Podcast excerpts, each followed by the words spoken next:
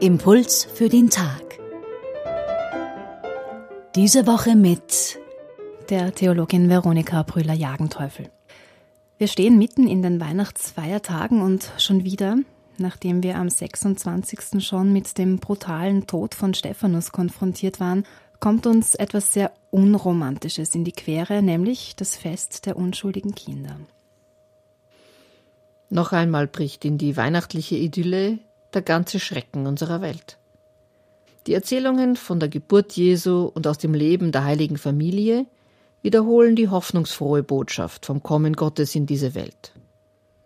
Und da mittendrin hören wir von brutaler Gewalt und untröstlichen Müttern, die miterleben mussten, wie ihre Babys getötet werden.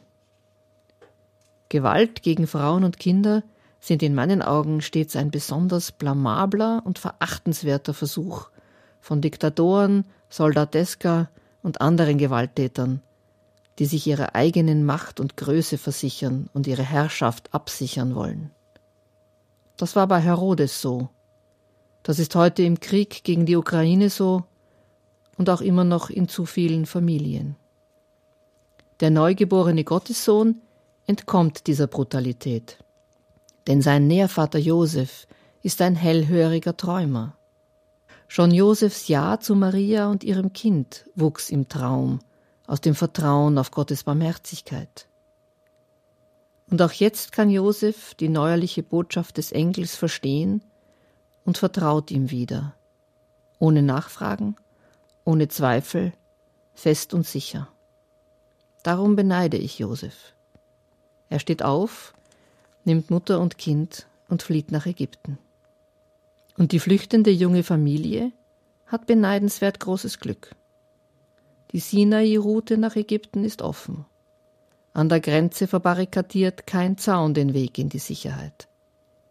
In keinem Asylverfahren müssen sie, die vor Angst und Entbehrung stumm geworden sind, stammelnd ihre Geschichte erzählen, in der Hoffnung, dass ihnen die Gefahr geglaubt wird, der sie entronnen sind.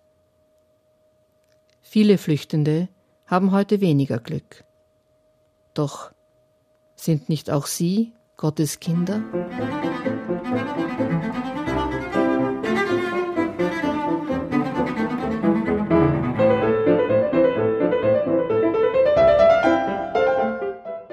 Das war der Impuls für den Tag von Dr. Veronika Brüller-Jagenteufel.